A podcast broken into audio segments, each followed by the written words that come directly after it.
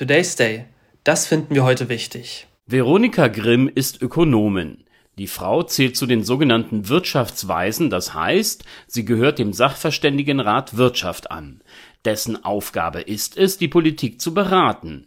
Dies tut er unter anderem dadurch, dass er die wirtschaftliche Lage darstellt, die Verteilung von Einkommen und Vermögen beobachtet oder auf Fehlentwicklungen aufmerksam macht. Frau Grimm nun, sie wies nicht nur auf ein Problem hin, sie präsentierte auch gleich einen dafür ihrer Meinung nach geeigneten konkreten Vorschlag.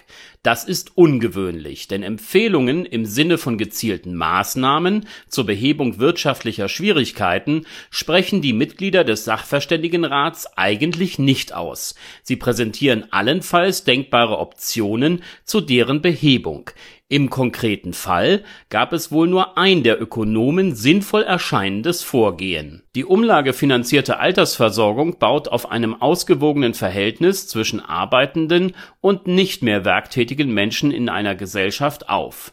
Wie in anderen Industrienationen auch, gibt es zu wenige Junge, die Älteren haben eine immer höhere Lebenserwartung. Der Generationenvertrag, er funktioniert nicht mehr. Eine erhebliche Finanzierungslücke ist die Folge. Genau mit diesem Problem beschäftigte sich Frau Grimm. Den Zeitungen der Funke Mediengruppe sagte sie, dass man den Renteneintritt an die Lebenserwartung koppeln müsse. Nehme diese um ein Jahr zu, müsse im Gegenzug die Lebensarbeitszeit um zwei Drittel dieses zusätzlich gewonnenen Zeitraums erhöht werden.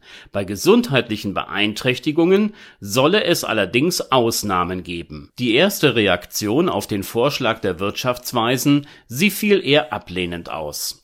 CDU-Generalsekretär Linnemann sagte, dass man das Rentenalter nicht pauschal erhöhen könne.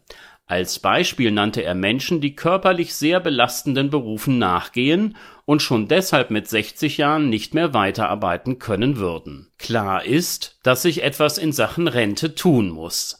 Am wahrscheinlichsten geeignet erscheint zurzeit ein System, das sich aus unterschiedlichen Elementen zusammensetzt Betriebsrenten und private Vorsorge spielen hier sicherlich eine bedeutende Rolle als Ergänzung zur gesetzlichen Altersversorgung. Deren Finanzierung, zum Beispiel wie jetzt von der Regierung geplant, ergänzt durch am Aktienmarkt erzielte Erträge, muss sicher grundsätzlich überdacht werden.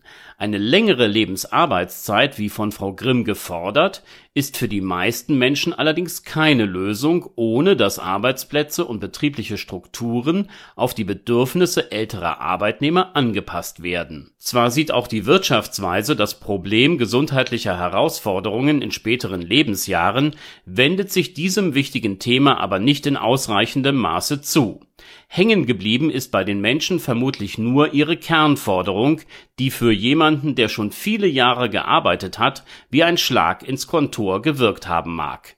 Das war unnötig. Today's Day, ein Projekt von netkiosk.digital